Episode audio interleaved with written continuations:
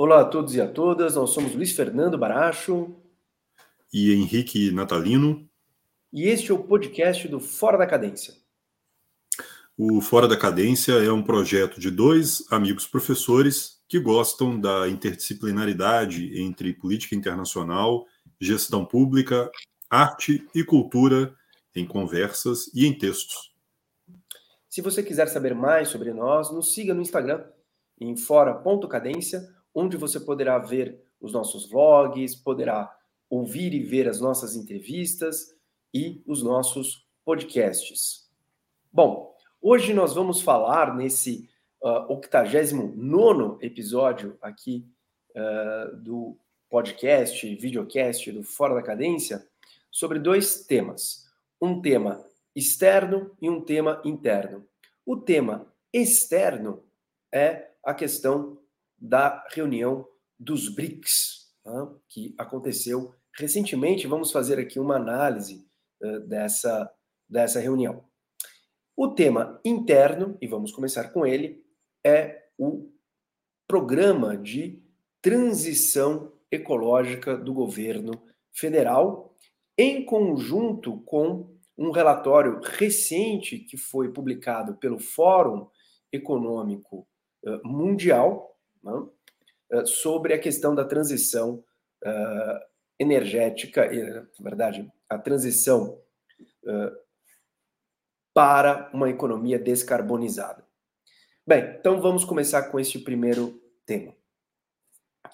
Como vocês todos sabem, quando falamos da questão da descarbonização da economia, a grande referência é o Acordo de Paris. O Acordo de Paris de 2015 que complementa a Convenção Quadro das Nações Unidas sobre Mudanças Climáticas de 1992. Basicamente, o que, se estabelece no Acordo de Paris? Que a partir da segunda metade deste século, todos os países que fazem parte do Acordo de Paris devem alcançar uma situação de economia carbono zero. Esses países devem compensar toda emissão de gases causadores de efeito estufa decorrente das suas atividades humanas. Isso não quer dizer então que ninguém vai fazer mais nada, mas que deve haver uma compensação. Até chegar este momento, a partir da segunda metade deste século, as economias nacionais, os países, devem apresentar um plano de redução gradativa da emissão de gases causadores de efeito estufa, de tal forma que se alcance a meta do carbono zero né, a partir ali, uh, após a segunda metade do século 21. Hum? O Brasil, em um primeiro momento, quando fez parte do Acordo de Paris, apresentou ali os seus compromissos, as suas metas uh, em periodicidade de 10 anos, e depois, uh, durante a, o mandato passado, a gestão passada, acabou mudando né, essas metas e, inclusive, assumiu metas mais ousadas. Né? À época, nós, inclusive, dissemos: bom, isso não quer dizer tudo, né? porque, afinal de contas, você está antecipando algo que, de qualquer maneira, vai acontecer daqui a 10, 15 anos, fora ali né, do momento né, temporal daquele mandato. Né? E aí eu até brinquei na época, né? Fazer bondade com chapéu alheio é sempre muito fácil. Né? Bom, então, tendo em vista este marco internacional e considerando que há uma quantidade enorme de economias que fazem parte do Acordo de Paris, agora nós estamos numa verdadeira corrida em direção à questão do carbono zero. E isso virá, em especial, por meio de aumento de produtividade, aumento de eficiência de processos, tecnologia, inovação. Não à toa, uma série de economias importantes aproveitam né, isto como uma enorme oportunidade de se ter uma nova revolução uh, econômica. Né? Não vou dar aqui o nome de revolução, uma nova revolução industrial, porque isso vai além da indústria propriamente dita. Né? Mas um novo momento né, uma, um novo paradigma em termos de desenvolvimento econômico. A China já vem fazendo isso há muito tempo, a União Europeia apresentou o seu pacote verde há alguns anos, Estados Unidos apresentaram o seu pacote no grande programa de, para redução da inflação e infraestrutura. Então, as principais economias do mundo estão inseridas neste desafio. O que fez o governo brasileiro agora? No âmbito do Ministério da Fazenda, e eu gostaria de ressaltar isso, que é o Ministério da Fazenda, não é o Ministério do Meio Ambiente, mas é um ministério que historicamente ocupa uma posição importantíssima né, eh, junto ao Palácio do Planalto, que já dá aqui uma ênfase muito grande em relação à importância né, deste processo.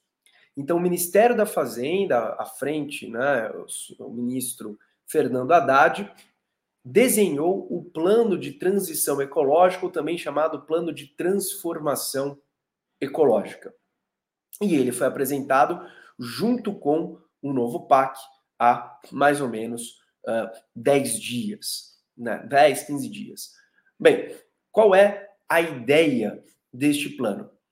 Este plano, que é um plano para ser implementado até o fim ainda deste mandato, uh, ele é construído basicamente em cima dos seguintes eixos: o eixo da produtividade, uh, a questão do eixo de um novo, uh, de, um, de um desenvolvimento sustentável e o eixo da distribuição de renda. Então, em cima desses três eixos, nós temos aqui uma série de programas, de metas. Dos pontos mais concretos, nós temos a implementação de um mercado regulado de carbono, o que nós temos até então são alguns mercados voluntários de carbono. Então, a ideia é você ter um mercado regulado de carbono, ou seja, estabelecido por meio de uma lei, com regulamentação da Comissão de Valores Mobiliários, uh, com uh, registro, com respaldo do governo, né? então, um mercado regulado. Um outro ponto é a emissão de títulos verdes pelo Tesouro Nacional.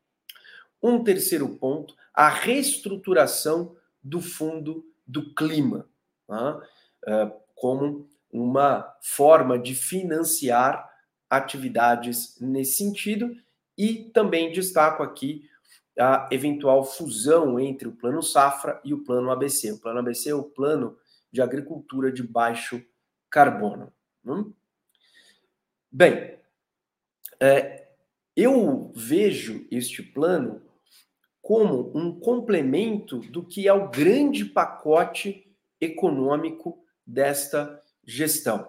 Né? Quando falávamos, inclusive, do plano Haddad, né, desenhado no arcabouço fiscal e na reforma tributária, temos aqui um tripé que é este plano de transição ecológica. Então, o arcabouço fiscal, né, para tentar ali dar um espaço né, maior de realocação de recursos públicos mas inserindo alguma preocupação de responsabilidade uh, fiscal uh, em um governo de centro-esquerda, né? e aí nós até falávamos sobre como que isso era importante para a normalização, para o, usando uma expressão que o Henrique tanto gosta, para o adornamento né, da centro-esquerda uh, brasileira. Né? o PSDB já nasceu né, com, esse, com esse com essa característica, e o Partido dos Trabalhadores agora assume essa característica, o que é muito importante para a maturidade uh, da economia política brasileira, e a reforma tributária, que é o grande desafio, que vai, é, enfim, é, se ela for uh, implementada no desenho que uh, foi concebida, né, ela vai ter uma importância tão grande quanto o Plano Real teve para a estabilidade da economia brasileira, para a produtividade da economia brasileira, para a previsibilidade da economia brasileira. E este terceiro eixo do plano de transição ou de transformação ecológica é, é a grande chave, é o grande momento de oportunidade para que o Brasil dê um salto qualitativo em termos de desenvolvimento econômico. E eu digo que esse é um grande momento porque, como nós já colocamos aqui, basicamente estamos já no fim da nossa janela demográfica. Né? Uh, o Brasil tem uh, um crescimento populacional muito baixo, né? considerando a nossa renda per capita. Nós não temos nenhuma uh, previsão de migração né, em massa para o Brasil que venha a compensar. Portanto, se nós quisermos né, ter um desenvolvimento econômico que amplie a renda per capita, né, e eu sempre gosto de enfatizar, nós somos um país muito injusto na distribuição de renda, mas nós não somos um país rico. Né? Geralmente existe essa, não, o Brasil é rico, é só uma questão de distribuição de renda. Não, não, não, não, nós não somos um país rico, nós não temos uma renda per capita elevada que justifique isso. Nós não estamos crescendo há 10 anos, há 20 anos, 5% ao ano. Né? Então, assim, o Brasil não é um país rico, então nós precisamos aumentar nossa renda per capita. Né? Isso vem com desenvolvimento econômico. Então, essa é uma enorme oportunidade para destravar esse desenvolvimento. E esse desenvolvimento é destravado com o aumento da produtividade. Né? E aqui nós temos uma oportunidade enorme de incorporar novas tecnologias, de incorporar novos processos, de desenvolver novos produtos, de desenvolver novos serviços a partir de um repertório que nós temos, que é um país que já tem uma matriz energética muito sustentável, uma das matrizes energéticas mais sustentáveis do mundo, com a maior biodiversidade uh, do mundo, né? Basta, né? Aproveitar esta oportunidade em conjunto com políticas sociais eficientes, e aqui eu destaco saneamento básico e educação, né? para que você tenha uma oportunidade de dar um novo patamar, transformar a economia brasileira e, como consequência, a sociedade uh, brasileira. Né? Uh, relatório que foi apresentado por uma consultoria ao Fórum Econômico Mundial coloca né, que na próxima década o Brasil vai precisar de quase um trilhão de reais para implementar né, uma transição ecológica eficiente. Né?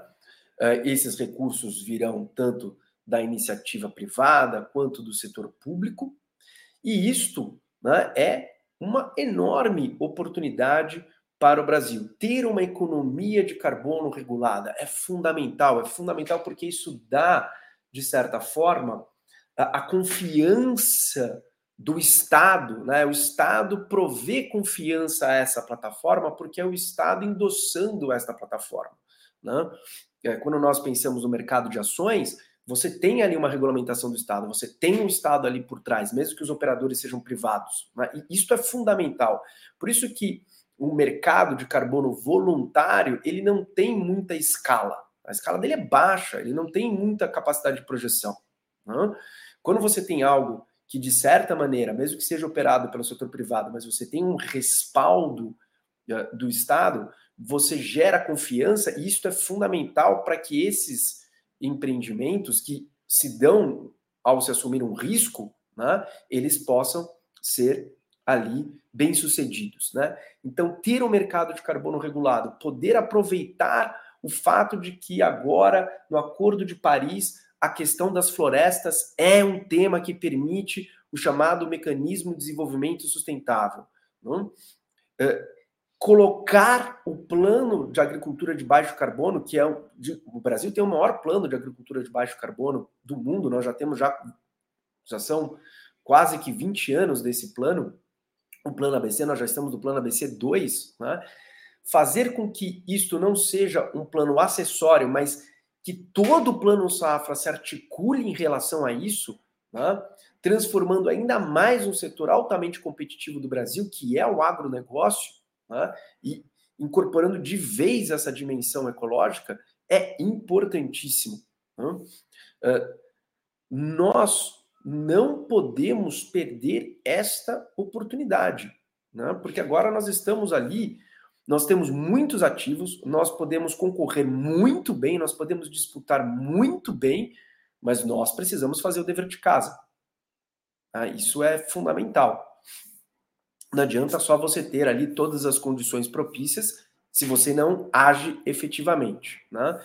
Então, para terminar aqui, eu gostaria de destacar justamente este plano de transformação, de transição ecológica, né, que eu acho curioso, que é o único plano que eu conheço que o governo aceita dois nomes. Né? Olha, você pode chamar aqui ou você pode chamar de acolá, é né? você que olha. Mas, enfim, é, eu olho com muitos bons olhos, né? porque no momento em que nós estamos, a questão do meio ambiente ela não é uma questão acessória, ela é uma questão estruturante. Né? É, e esta é uma oportunidade que o Brasil precisa, precisa quando nós não temos mais o boom demográfico. Então, é, e um mundo altamente competitivo. E um mundo altamente competitivo em cima de conhecimento. que nós não temos é conhecimento. E quando eu digo conhecimento, estou falando pesquisa na Unicamp, no laboratório Sirius, que custa 2 bilhões de reais. Não, estou falando né, do arroz com feijão. Estou falando o fato que 38,5% dos estudantes do ensino superior privado no Brasil são analfabetos estruturais. Eu estou falando em cima dos dados do PISA, em que o brasileiro, quando se forma aos 18 anos, na média, na escola, tem o conhecimento esperado de um jovem europeu de 13 anos. Que quando o brasileiro se forma no ensino superior privado aos 23 anos, ele tem um conhecimento esperado de um jovem europeu de 17 anos. Isso é inadmissível numa sociedade, numa economia de conhecimento. É inadmissível. Então, este é o grande momento, esta é a grande oportunidade que nós não podemos perdê-la. Bom, Henrique, fiz aqui os meus comentários. Desculpa se demorei um pouco mais. Imagine. Acho muito pertinentes as suas colocações, não vou acrescentar muita coisa. Acho que você já tocou nos pontos mais salientes desse tema. Uh, acho que o Brasil tem uma contribuição inigualável a dar no que toca à sustentabilidade. Nós temos potencialidades incríveis. O Brasil tem uma agenda ambiental que, aos trancos e barrancos, tem sido implementada desde os anos 90, como você já também adiantou. E o Brasil tem uh, aquilo que poucos países têm: tem uma matriz energética limpa, tem recursos naturais uh, abundantes e tem também uh, já um histórico é, de cooperação em termos internacionais para a implementação de uma agenda ambiental. O que nos falta, você muito bem salientou, é a questão da, da adaptação da sociedade brasileira a esse novo universo, a essa nova necessidade, essa nova demanda é, de um mundo em transição energética. Uh, e esse relatório ele salienta dois pontos importantes, Luiz. Uh, o Brasil no ano que vem irá sediar a reunião do G20 em 2024 e em 2025 a COP 30 em Belém. Né? Então são dois eventos internacionais que projetam o país e que permitem alavancar a nossa agenda ambiental projetar o Brasil como uma potência de sustentabilidade, né? um país que tem uh, feito a sua lição de casa em termos, não é? uh, apesar dos recuos, dos retrocessos, de uma agenda atravancada, o Brasil está na frente de muitos outros países, inclusive países desenvolvidos no que toca à agenda ambiental, e o Brasil precisa avançar em muitos aspectos. Né? O Brasil já tem feito uh, né, na agenda climática alguma coisa, tem tido algum engajamento do governo, uh, dos governos anteriores, agora parece que o governo brasileiro, uh, com Lula, também retoma esse protagonismo ambiental, mas é preciso muito mais, é preciso engajar a sociedade civil, o empresariado, uh, criar parcerias dentro da, da, da, do setor privado, mostrar também que há uma articulação mais forte entre os entes subnacionais para a implementação da agenda ambiental. Não, é? não basta apenas o governo federal se engajar, é preciso também que prefeituras e governos estaduais também estejam antenados com isso, não é? tanto em suas agendas de meio ambiente, em que eu creio que há uma maior articulação né, das, das secretarias estaduais de meio ambiente, que já tem um sistema nacional de meio ambiente, sistemas estaduais, mas é preciso uma articulação intersetorial e transversal das políticas públicas. Esse é o grande desafio. E nós temos visto, uh, da parte do governo federal também, uh, algumas políticas que não respondem a esse desafio. Por exemplo, políticas de incentivo à volta de caminhões, uh, né, a, a subsídio para, para compra de caminhões, por exemplo, é um, um case né, em que nós não vemos ali onde está o ponto da sustentabilidade. Há hidrogênio verde, há uh, biocombustíveis envolvidos? Né? Parece que não. Até agora né, é uma política de incentivo uh, não é, ao aumento da frota de caminhões, uh, retomando aí uma agenda velha, uma agenda já superada, não é, de uso da, da malha rodoviária para transportes. Então, é um exemplo eh, de que eh, né, nós não temos ainda essa visão intersetorial, uma visão articulada das políticas públicas, uh, transversal, que interligue tanto políticas uh, de desenvolvimento quanto políticas de sustentabilidade no campo econômico e social, para que elas uh, maximizem o seu potencial. e o Brasil tem um caminho muito grande ainda a ser percorrido em termos de conscientização, né, de uh, mostrar que essa transição climática ela não se resume apenas ao topo, né, a uma iniciativa de Estado, mas é uma iniciativa da sociedade, uma iniciativa que tem fundamento, né, que tem arrimo é, em iniciativas é, de empresas, iniciativas é, de, uh, né, de, de, organizações da sociedade civil, e isso é muito importante. Outros países estão tomando iniciativas muito avançadas, muito ambiciosas e colocando muito dinheiro, né, Luiz? Uh, o caso da China, dos Estados Unidos, né, que tem planos nesse sentido. Os Estados Unidos, com o plano do Biden, né, de redução da inflação, tem investido pesado em novas tecnologias, é, em novos, novas práticas ambientais. Não é? A China tem colocado um caminhão de dinheiro nisso também, a União Europeia, como você citou. Uh, então, o Brasil não pode ficar para trás, não pode se uh, se acomodar não é, com aquilo que ele já tem e uh, buscar caminhos para a construção da sua competitividade. Não é?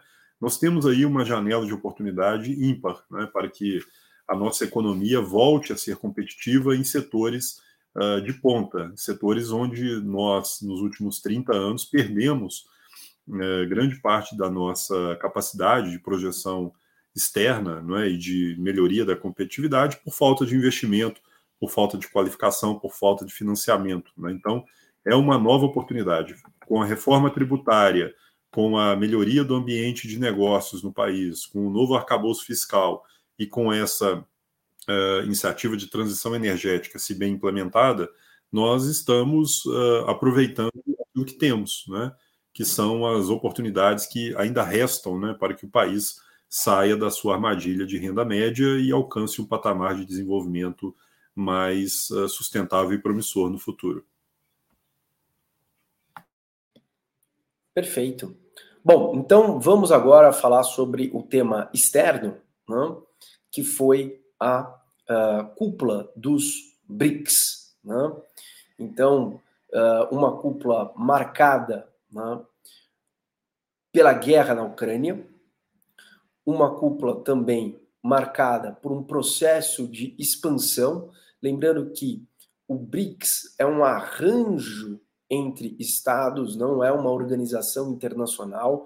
Então, não é apenas uma questão da necessidade de consenso, né?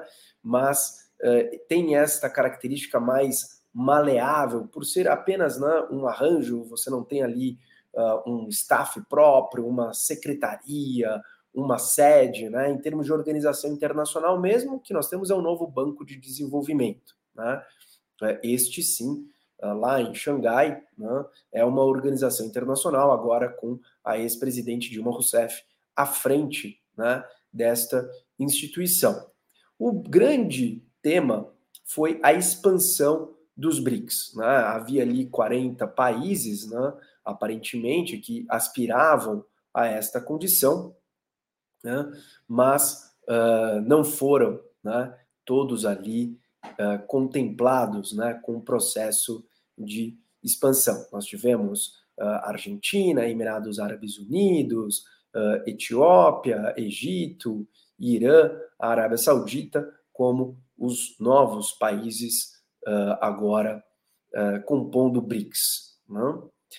Bem, o BRICS, sem dúvida, é um dos grandes arranjos geopolíticos do Brasil no século XXI, muito do reflexo uh, da expansão uh, da China, né? e com o novo uh, com o terceiro mandato do presidente Lula, né, o BRICS acabou ganhando, né, retomando ali a sua relevância na nossa política externa, de novo, num contexto de guerra na Ucrânia, em que Moscou tem todo o interesse né, de mostrar que está, sim, inserido uh, no contexto internacional, que tem, sim, uh, parceiros no contexto internacional. Como já colocamos, uh, o problema do BRICS é, justamente por ser um arranjo né, e não uma organização internacional, se há um aumento muito grande do número de países, ao invés dele ser um contraponto ao G7, né, ao grupo das sete maiores economias, criado lá no início da década de 70, eh, ele pode se transformar num G77. E quantas vezes nós falamos do G77, ou seja, do grupo dos, das, dos países que são economias em desenvolvimento, economias de menor desenvolvimento relativo, como se costumava dizer nos anos 70 e nos anos 80, né, os países de terceiro mundo. Qual a relevância do G77? Nada. Né? A gente não discute G77, a gente não fala sobre G77. Né? Então, o problema da expansão é que, por um lado, ela traz legitimidade, mas, por outro, ela torna mais difícil vocês conseguirem um consenso, né? ela torna mais difícil ações coordenadas. Então, você ali tem uma, um, uma perda da eficiência, né? Uh, buscando ali compensar em alguma medida com o aumento da legitimidade. Isso, sem dúvida, é um desafio, ainda mais para um país como o Brasil, né? que não é o grande líder do BRICS, ainda que BRICS, o P, seja de Brasil, mas não é a grande liderança. Né? Até brinco, eu digo que o BRICS, há um certo tempo, ele já é CRIBS, né? porque ele começa com a China. Né? A China é a grande, a, a, a grande economia aqui. Mas para falar sobre isso, numa análise maior, mais profunda, né, mais ampla, Henrique, por favor, seus comentários. Bem, uh, acho que você tocou em pontos importantes, Luiz. Eu começo por aí. Uh, eu creio que essa reunião de Joanesburgo, ela não é o início da nova ordem internacional, como alguns analistas têm uh, colocado, né? O início de um, uma ruptura da hegemonia ocidental, um contraponto ao G7, não é? A nova reorganização das placas tectônicas mundiais e análises desse tipo, né, que temos ouvido em alguns momentos, né? E alguns desejos também, né, de alguns diplomatas, alguns analistas de relações internacionais, né, de um, uma remodelação do, do né, da ordem mundial, o sul global agora comanda, nada disso. Né? Então, vamos uh, tocar nos pontos importantes. Né? Uh, sem dúvida, os BRICS são uma novidade uh, em termos de relações internacionais no século XXI, uh, ah, porém, não tem institucionalidade, não tem dentes ainda, não, é? não tem ainda uma organicidade que permita o um mínimo de coesão entre os membros. Então, nós temos países que são rivais geopolíticos, como a China e a Índia, que já travaram guerras, três guerras, pelo menos desde a Segunda Guerra Mundial, já foram as vias de fato, né?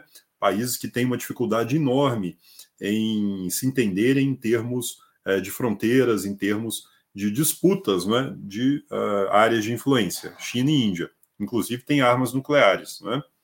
Nós temos também é, disputas dentro de, desse bloco né, entre países que não têm exatamente a mesma visão da democracia, como a Rússia e os demais uh, membros como o Brasil e a África do Sul, né, que são, e a Índia, que são democracias. Uh, a Rússia hoje não é mais uh, membro dos, né, dos países que têm né, tem uma institucionalidade democrática, né? é uma autocracia indubitável, juntamente com a China. É, tem também uma visão anti-ocidental no que toca a aspectos geopolíticos, né? não tem uh, uma visão ambiental, por exemplo, que seja compatível com aquela de países como o Brasil.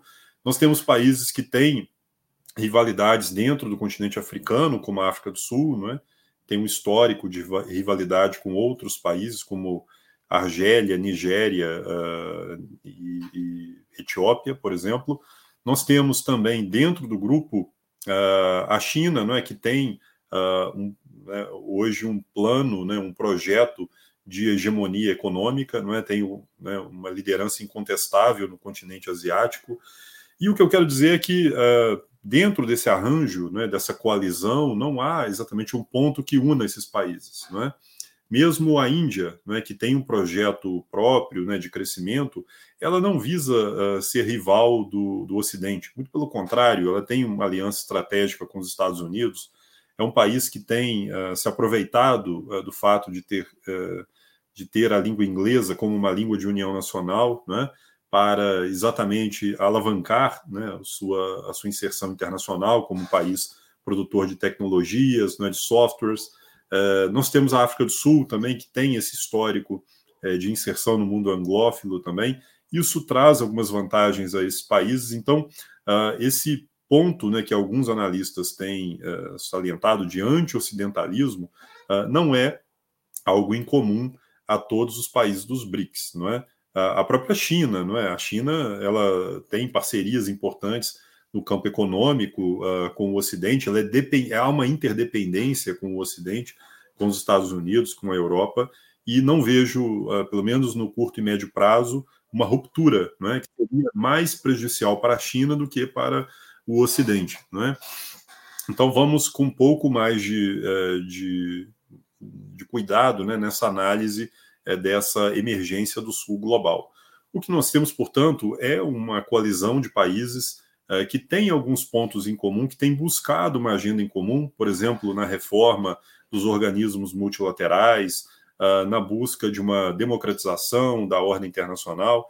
Muito embora essas palavras e esses termos sejam muito abstratos, muito amplos, né, muito pouco uh, muito pouco concretos em termos do que significam, são muito mais retóricos, mas há uma perspectiva de países que têm uh, grandes populações, grandes territórios, né, uh, e que uh, buscam, uh, por diferentes vias, alcançar o desenvolvimento pleno, de compartilharem, de cooperarem. Isso é algo positivo, tem sido uma tônica da diplomacia brasileira a busca de pontos em comum, de pontos convergentes, para que sejam alcançados objetivos de longo prazo na nossa, no nosso desenvolvimento porém isso não deve ser um limitador. O que eu quero dizer é que aderir aos BRICS não deve necessariamente excluir o Brasil de outras opções diplomáticas, de outras, uh, de outros arranjos de política externa.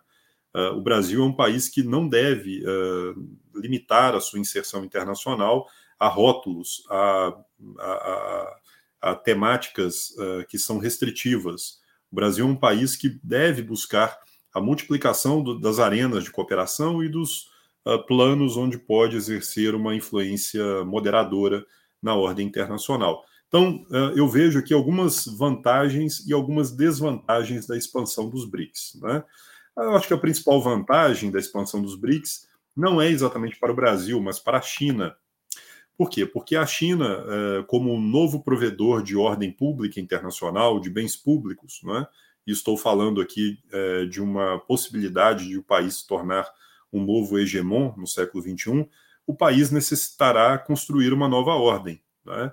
E essa nova ordem exige instituições, exige regras, exige o um mínimo de consenso. Então, os BRICS, uh, com novos países, com mais estados, são uh, um, né, um ponto muito positivo para a estratégia chinesa de expansão é, e de crescimento uh, da, sua expansão, da sua influência internacional. Acho que é um ponto que favorece muito a diplomacia chinesa.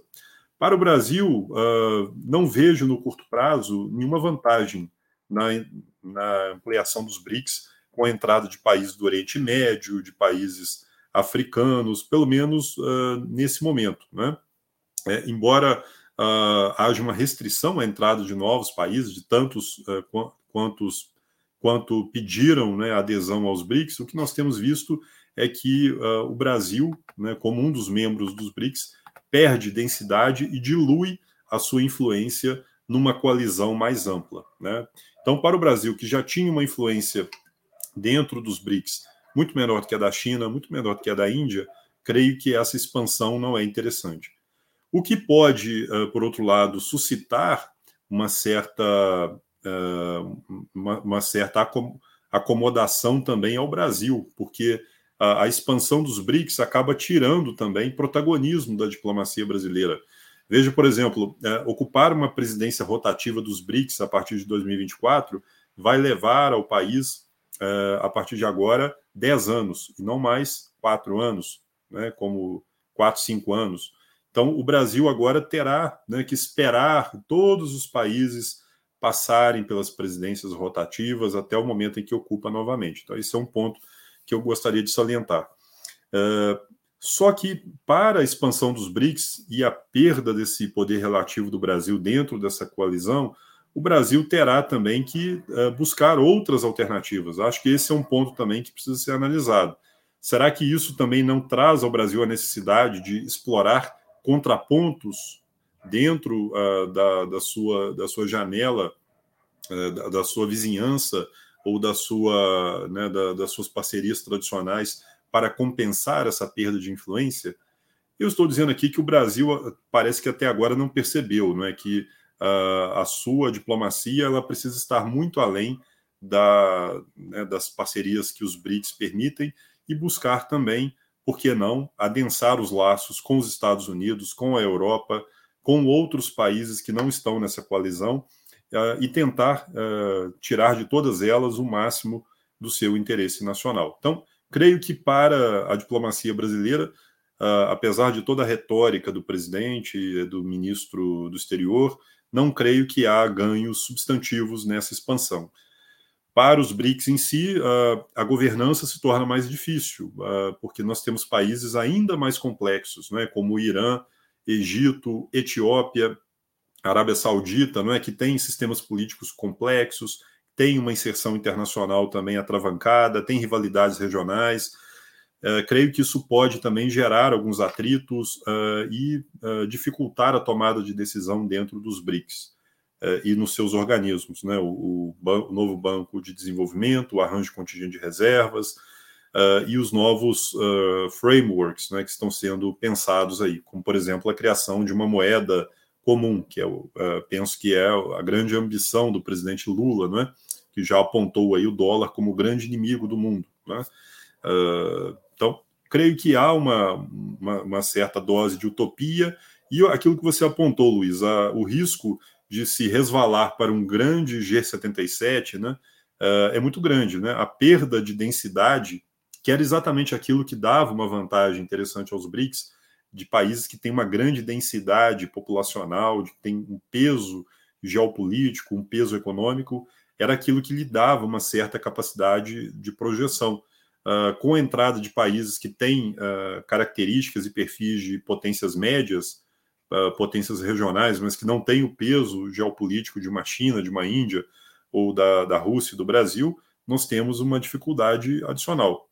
E a, a, a perspectiva de entrada de novos membros ainda, né, uh, com países como a Argentina, que tem uma economia completamente desarranjada, uh, e outros países, pode uh, gerar também tensões regionais. Então, como um, um, realista das relações internacionais que sou, um realista idealista, né?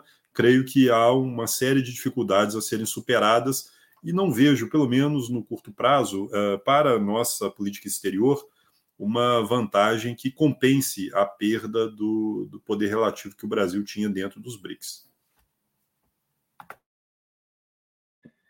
Ótimo. Bom, vou fazer aqui minhas rápidas ponderações, né? Eu acho que primeiro, três países saíram bem contemplados nessa nessa nessa cúpula. Uh, Rússia, China e Brasil. Uh, China você já colocou aqui. Né? Para a China é, faz total sentido você ter ali um grupo de países que são potências regionais e que estão próximas dela. A China é a grande potência global dentro do BRICS, por isso que eu gosto de chamar de CRIPS. Né? Agora vai ter que colocar outras letrinhas aí nesse acrônimo. Uh, para a China, então, é, é, justamente essa questão. Ela, como provedora de bens públicos internacionais e se aproximando de potências médias, potências regionais. E potências regionais que possuem uh, um razoável grau de autonomia em suas políticas externas. Né? A Arábia Saudita tem ali relações enormes com os Estados Unidos, mas tem um enorme, mas tem um bom grau de autonomia. O Irã, por óbvio que tem, né? Etiópia tem relações com o Ocidente, mas tem uma, um, um, grau razoável de autonomia na política externa, né? o que permite que esses países, em algum momento, né, saiam um pouco fora ali do eixo das democracias liberais em economias de mercado. Em relação uh, à Rússia, né, são dois pontos. Primeiro, uh, se conseguiu colocar países que são muito importantes em termos de produção de petróleo, Emirados Árabes Unidos, Arábia Saudita e Irã, aliás, o que é muito interessante, porque Arábia Saudita e Irã são países rivais, são potências regionais rivais, estão né, aqui ambas contempladas, e isso faz com que a Rússia tenha né, no BRICS, a, nessa, com essa expansão, uh, outras potências uh, de petróleo e de gás natural. Né? Enfim, nós estamos falando aqui de uma parcela enorme agora uh, da produção de petróleo e de gás natural que está dentro desta coalizão. E o segundo ponto em relação à Rússia é justamente fomentar esse discurso de um sul global, né, do anti-ocidentalismo, né? enfim. Me parece também que esse tipo de colocação ficou mais forte até por conta da propaganda russa. Né? A gente tem que lembrar que enfim, a Rússia faz uma propaganda enorme, né? a Rússia tem toda uma estratégia de desinformação, enfim, isso é típico da Rússia e há muito tempo a Rússia vem trabalhando essa identidade de ser Rússia como contraponto ao Ocidente, e o Ocidente que é interventor, hipócrita, etc, etc, etc. Então, acho que esse discurso anti-ocidental de uma nova ordem, né, é algo que vai muito ao encontro do interesse da Rússia agora, né, com guerra na Ucrânia. E o Brasil por conta da Argentina, né, uh, o Brasil conseguiu né, colocar ali um país uh, da América do Sul, um país que é muito próximo do Brasil, é um país que é complicadíssimo, sem dúvida nenhuma, né? mas o Brasil conseguiu, de certa forma, não transformar totalmente o BRICS num eixo em que o curioso seria ter um país do continente americano. Porque quando nós olhamos o, o mapa agora do BRICS, é basicamente África e Ásia. É basicamente África e Ásia. E uma coisa estranha é que era o Brasil, no continente americano, olhando para os mapas. Agora, pelo menos, a gente tem a Argentina. Então, acho que nesse sentido é um ganho né, ali para o Brasil. Era o interesse do Brasil, o Brasil acabou sendo contemplado com isso. Né? Óbvio que o Brasil colocou um contraponto para aceitar essa expansão, que é uma posição um pouco mais contundente da China no que diz respeito à reforma da Organização das Nações Unidas, principalmente né, a questão da redistribuição das cadeiras uh, enfim, para membros permanentes do Conselho de Segurança. Uma ambição há muito tempo, uma ambição que o Brasil tem há muito tempo, ela é muito anterior à política externa do presidente Lula, né? ainda que durante a sua presidência tenha sido um ponto muito importante colocado é, na sua política externa. Né? Mas é algo que faz parte né, eh, do ethos da diplomacia brasileira, né? essa necessidade de ser reconhecido, então a gente tem esse ponto aqui importante e a China passa a ter uma posição um pouco mais explícita de apoio a esse processo, de apoio ao Brasil. Né? Então, para mim, esses três países foram contemplados. Agora, eh, vou fazer rápidas pontuações sobre o BRICS, né, de, de, um, de, um, tom mais crítico até um tom mais favorável. Então, começo aqui com o tom mais crítico. Como você muito bem colocou, olha, não são democracias liberais, o Brasil é uma democracia liberal e uma economia de mercado. Né? Então, isso, de certa forma, sempre vai colocar algum tipo de constrangimento. Eu não quero exagerar nisso, porque, afinal de contas, os Estados Unidos têm ali uma relação umbilical com a Arábia Saudita, e a Arábia Saudita está longe de ser ali uma campeã dos direitos humanos, uma campeã da liberdade, da justiça, entre outros pontos. Né? Eu também não gosto muito de exagerar na densidade da avaliação moral em termos de relações internacionais. Mas é fato que o Brasil, sendo uma democracia liberal e uma economia de mercado, ele fica um pouco como um estranho no ninho nesse desenho aqui. Né? Até é uma vantagem você ter a Argentina junto. Né? Por maiores que sejam as falhas da Argentina, é uma democracia liberal e até agora é uma economia de mercado. Então, é, temos esse cenário de desconforto que ocasionalmente acontece né, por conta desses nossos parceiros. É, um outro ponto você colocou muito bem, olha, isso aqui é uma coalizão, né, é, que tem ali, busca ainda uma agenda de trabalho, né, Uh, isso não quer dizer que agora a gente tem um sul global, agora mudou o mapa do mundo, agora é, os ricos não vão mais governar, são os pobres do mundo que vão governar, é a grande revolução das relações internacionais, né, as armas camaradas. Não, menos, menos, menos. Isso é muito wishful thinking né, de certos analistas que me parece que não saíram no Grêmio estudantil né, e estão ali na torcida. Né? Então, assim, não. Tá? Uh, um Agora, só que agora eu vou começar a, a colocar certos pontos positivos. Um ponto positivo é uh, nós temos aqui uma coalizão que escapa da determinação regional. Ou seja, o Brasil aqui tem uma coalizão em que ele não está determinado ao seu contexto regional. Então aqui se abre pontos para a Ásia, se abre pontos para a África, né, que são extremamente importantes. Isto mostra uma certa capacidade de pensar além da sua região. E isso, é, isso me parece relevante em termos de política externa. Uma outra questão é, a médio prazo e longo prazo, nós estamos falando do futuro do mundo. O futuro do mundo é África e Ásia. É só nós olharmos a questão demográfica. Né? É, no começo né, do século, a Europa tinha um peso enorme na demografia do mundo. No começo do século XX. Tinha um peso enorme na demografia do mundo. Né? A partir de 2050, a Europa é um pezinho na demografia do mundo. Né? A Europa vai ser ali uma nota de rodapé na demografia do mundo. Não, não tem mais gente nascendo na Europa. É só você olhar a Itália. Né? Enfim. Então, é, com, a, com a exceção dos Estados Unidos, que é, um, é sempre surpreendente a capacidade que os Estados Unidos têm de atrair gente, de atrair né, uh, imigrantes do mundo inteiro, inclusive com uma taxa de natalidade muito boa, né? mas assim, com exceção dos Estados Unidos, uh, esse mundo ocidental ele vai se tornar muito, muito, muito menos relevante né? a médio prazo. Né? Sem dúvida, isso está colocado. Essa irrelevância, uh, essa perda da relevância, não essa irrelevância, mas essa perda da relevância no mundo ocidental. E o mundo caminha para ser africano, em termos demográficos, uh, além de asiático, e em termos econômicos, asiático. Tá? Então, assim, esse eixo da África e da Ásia, né, e aqui até destacando esse eixo do Índico, que é tão importante, pra, inclusive para a política externa americana, esse eixo do Índico me parece que é o grande eixo. E o Brasil estar alinhado com este processo, né, a médio prazo, é muito importante é muito relevante. Isto pode, em algum momento, causar algum tipo de desconforto, porque nós estamos falando de, em muitos casos, autocracias ou regimes híbridos, democracias iliberais, sem dúvida. Mas esse é o desenho do mundo. Tá? Esse é o desenho do mundo. Então, pensando a médio e longo prazos, uh, me parece que é muito oportuno. Mas, de novo, a médio e longo prazo. não é algo que vai acontecer amanhã.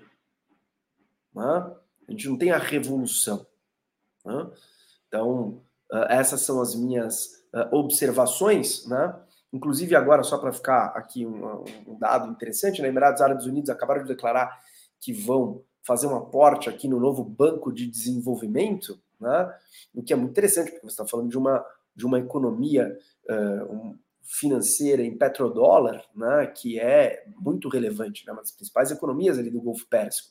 Então, oportunidades há, potencial tem, né, mas a gente tem que saber ponderar, analisar com certo grão de sal, né, não ficar em torcida, em wishful thinking, né, uh, e saber que, como você muito bem disse, são muitos os pratos que devem ser girados simultaneamente na política internacional. Né?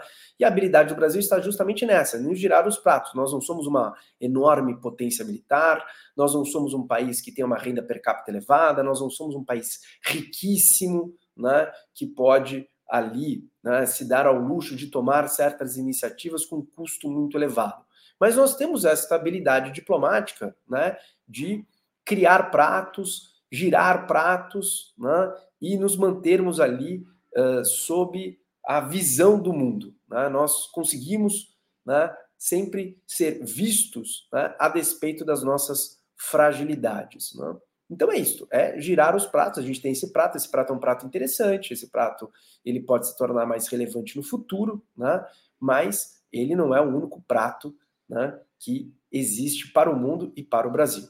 Bom, então essas são as minhas observações, Henrique. No mais, né, da minha parte, gostaria de agradecer a presença de todos aqui que eventualmente nos ouviram neste podcast. É isso aí. Mais uma vez, agradecendo a nossa audiência, né, a todos que acompanham Fora da Cadência. E mais uma vez, se você gosta daquilo que nós produzimos, do nosso material, das nossas aulas, dos nossos podcasts e videocasts, compartilhe, recomende. Isso é muito importante para nós. Um abraço a todos, muito obrigado. Com você. Então, um abraço a todos, uma ótima semana e até o próximo podcast ou videocast aqui do Fora da Cadência.